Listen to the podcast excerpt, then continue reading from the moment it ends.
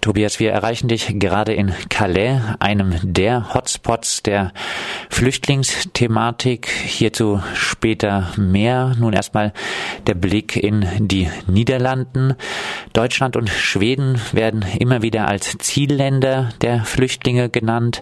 Sind die Niederlande als schon wegen der Kolonialgeschichte klassisches Einwanderungsland aktuell ebenfalls ein relevantes Zielland für Flüchtlinge? Die Niederlande haben ganz schön rumgesaut natürlich kolonial, aber in Syrien und äh, so waren sie nicht. Deswegen der koloniale Link äh, gibt sich da nicht so ganz, aber in diesem Fall. Aber normalerweise sind Niederlande natürlich auch ein Land, das auf der Karte steht als Zielland für Flüchtlinge. Es ist allerdings jetzt in der aktuellen Flüchtlingswelle, die wir seit dem Spätsommer, naja, eigentlich gab es die früher auch schon, aber lass mal sagen, die große medialen wahrgenommene Welle ab dem Spätsommer, die trifft die Niederlande so ein bisschen seitlich, sag mal. Das heißt, es gibt inzwischen 50.000 rund ähm, Asylbewerber, die in die Niederlande gekommen sind in diesem Jahr was äh, kein Vergleich ist mit Deutschland, aber ähm, doppelt so viel wie im gesamten 2014. Das heißt, es spielt hier, aber im Verhältnis natürlich weniger als in Deutschland.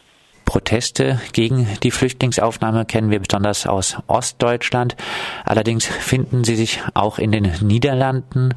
Nicht völlig erstaunlich ist gerade die Aufnahme von vielen Flüchtlingen in kleinen Gemeinden umstritten. Tobias, die Protestierenden, sind sie eine kleine Minderheit, kaum ernstzunehmender Rassisten oder doch eher ernstzunehmender Teil der niederländischen Gesellschaft? Der Diskurs ist auf jeden Fall ernst zu nehmen und in dem Diskurs machen die Proteste einen sehr großen Teil aus. Das heißt, der Diskurs ist eigentlich so, dass der Protest äh, das dominierende Geräusch ist zurzeit. Man muss zum Hintergrund sagen, es gab in den Niederlanden nie eine derartige weit gefächerte und breit verbreitete Willkommenskultur, wie es in Deutschland immer heißt. Man hat hier auch äh, viel geholfen. Es war auch oft die Idee, man muss Leuten zur Seite stehen, die mit Unterstützung, die Unterstützung notwendig haben. Aber es war, man hat eher kritisch nach Deutschland geguckt. Und mit Verlauf von Zeit ist dieser Diskurs immer mehr gekippt ins wirklich kritische und sehr viele Leute, die Fragen haben und sich Sorgen machen und zunehmend auch Leute, die diese Sorgen oder was die auch immer für Sorgen halten, tatsächlich in die sogenannten eigenen Hände nehmen und äh, bis hin zu gewalttätig gegen Flüchtlinge vorzugehen, beziehungsweise äh, Leute, die sie wahrnehmen als Flüchtlingsunterstützer oder Leute, Politiker, Kommunalpolitiker, äh, denen sie unterstellen, äh, Asylbewerber Wohnheime bauen zu wollen. Das heißt, der Diskurs ist sehr dominiert von Leuten, die kritisch dem Ganzen gegenüberstehen nicht nur auf den Diskurs bezogen, auch auf das äh, Handeln lebt man als Flüchtling in den Niederlanden und als flüchtlingssolidarischer Mensch, äh, der oder die das offen zeigt, gefährlich? Ja, gefährlich leben ist eine große Sache. Man muss ähm, unter Umständen, ja, um kein falsches Bild zu zeichnen, du wirst nicht auf der Straße äh, vermutlich angefallen. Du sagtest gerade ganz richtig, es ist, geht um kleine Städte meistens. Rotterdam ist eine Ausnahme. In Rotterdam gab es auch große Proteste. Meistens finden diese Proteste übrigens bei den sogenannten Infoabenden statt, wo also so öffentliche Diskussionen sind, wo man sich vorher anmelden kann und dann auch dafür oder dagegen argumentieren kann. Da ist Rotterdam die große Ausnahme von jetzt den Metropolen. Äh, das ist dort auch so ein sehr aufgewühlten Infoabend gab. Normalerweise finden diese Infoabende und auch die großen Diskussionen und Debatten, die Proteste äh, in kleineren Städten statt, in kleineren Gemeinden. Und da ist es durchaus vorgekommen, dass äh, vor allem Kommunalpolitiker, die eben im Ruf stehen, dem Ganzen möglicherweise positiv gegenüberzustehen, äh, das sind dann nicht auch nur ausgesprochen äh, totale Befürworter, Leute, die auch durchaus kritisch sind, aber Leute, die die Grundeinstellung haben, wir wollen Flüchtlinge aufnehmen und ihnen helfen. Und da gibt es eine ganze Reihe von Vorfällen, äh, wo durchaus äh, einige Grenzen überschritten wurden, also Bedrohungen und auch äh, ja durchaus Androhungen von tätlichen Übergriffen und Gewalttätigkeiten. In Deutschland reagierte man auf die steigenden Flüchtlingszahlen mit der gravierendsten Asylrechtsverschärfung seit 20 Jahren, noch länger in Sammellagern, Sach statt Geldleistungen, Kürzungen unter das Existenzminimum, Abschiebungen nur noch unangekündigt. Reagiert das Parlament in den Niederlanden ähnlich?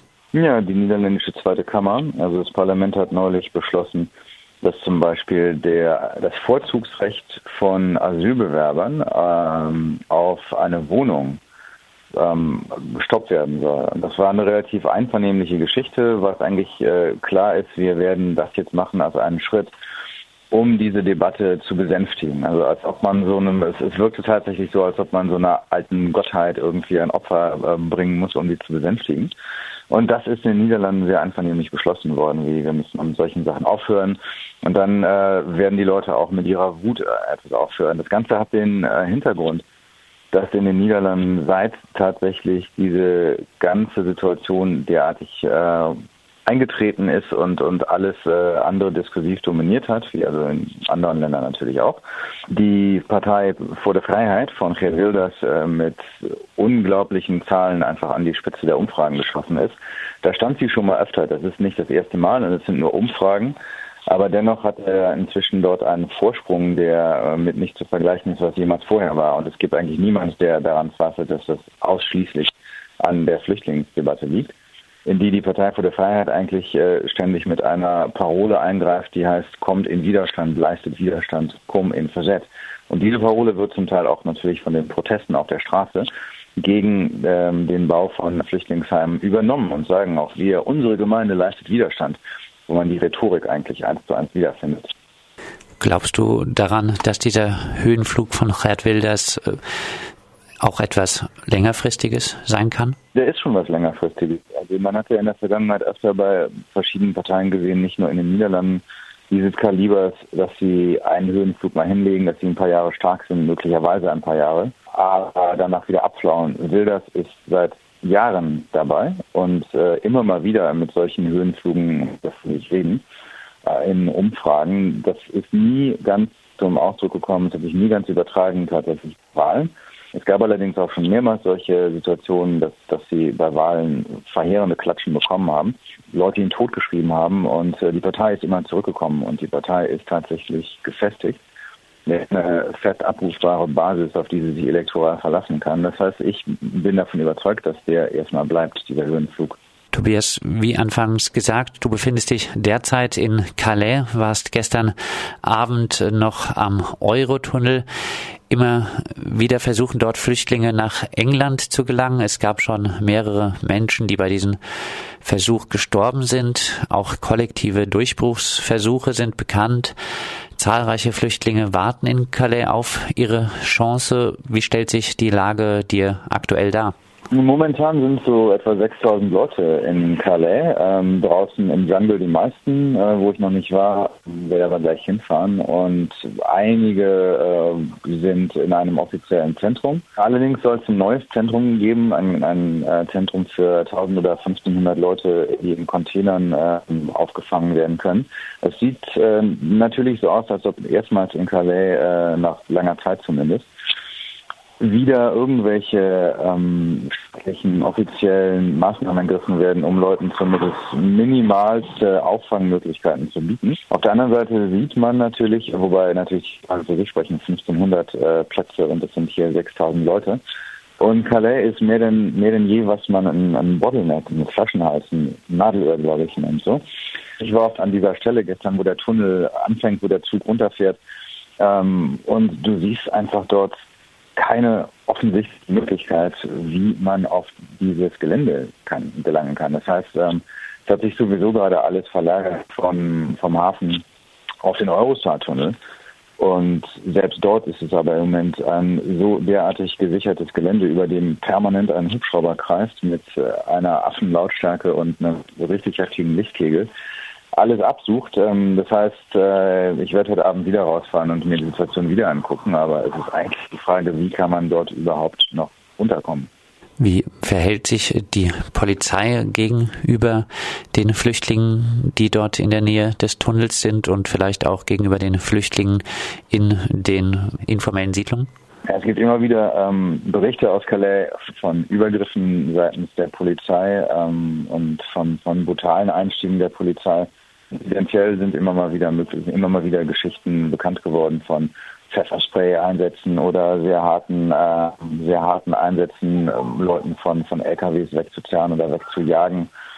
Ähm, ja, es hat sich im letzten Jahr natürlich auch einiges hochgespielt hier durch ähm, Änder Änderungen von, von Taktiken seitens der Flüchtlinge auf das Gelände im Hafen zu kommen. Ähm, tatsächlich dort auch Durchbruchversuche gestartet wurden, wo natürlich auch Polizei darauf reagierte. Und ja, es, äh, es, es, hat sich einiges hochgeschaukelt hier in den letzten Jahren auf jeden Fall. Und immer mal wieder dann kommen die inzidentiellen äh, Vorfälle von Polizeigewalt auch, äh, wobei wie alltäglich ist es im Moment, muss ich erstmal gucken die nächsten Tage. Tobias, gibt es weiterhin antirassistische Unterstützung?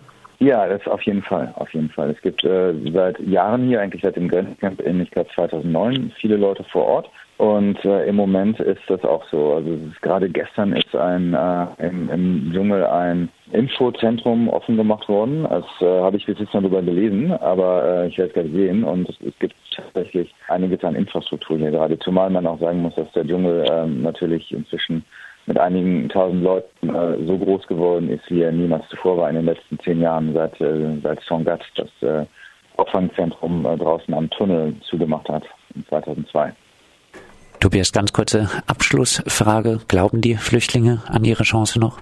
Ja, ja, ja, mit Sicherheit. Also es ist ein, ein Glauben und auch äh, natürlich die, ja eigentlich äh, die Tatsache, dass man keine andere Chance mehr hat. Aber man versucht das weiter und man glaubt in sich ja in, in gewissem Sinn natürlich auch weiter an eine Möglichkeit. Und dann musst du schauen, wie so eine Zeit, so ein, ein Ort wie gestern, der stellt sich äh, mir, der ihn zum ersten Mal in dieser Form gestern Abend wieder gesehen hat, stellt sich natürlich anders dar, als äh, wenn man hier Wochen und Monate lang, wie es ja aussieht, ist äh, und möglicherweise irgendwas austüftelt, wie man trotzdem reinkommen kann. Also es, ist, äh, es sind immer und immer Möglichkeiten gefunden worden, nach äh, England zu kommen. Allerdings sieht es nun schon wieder mal so aus, dass äh, ja, man hat diese Geschichten oft gehört seitens der französischen Regierung, wir machen es wirklich ernst, aber es liegt schon ziemlich heftig und ziemlich dicht aus im Moment.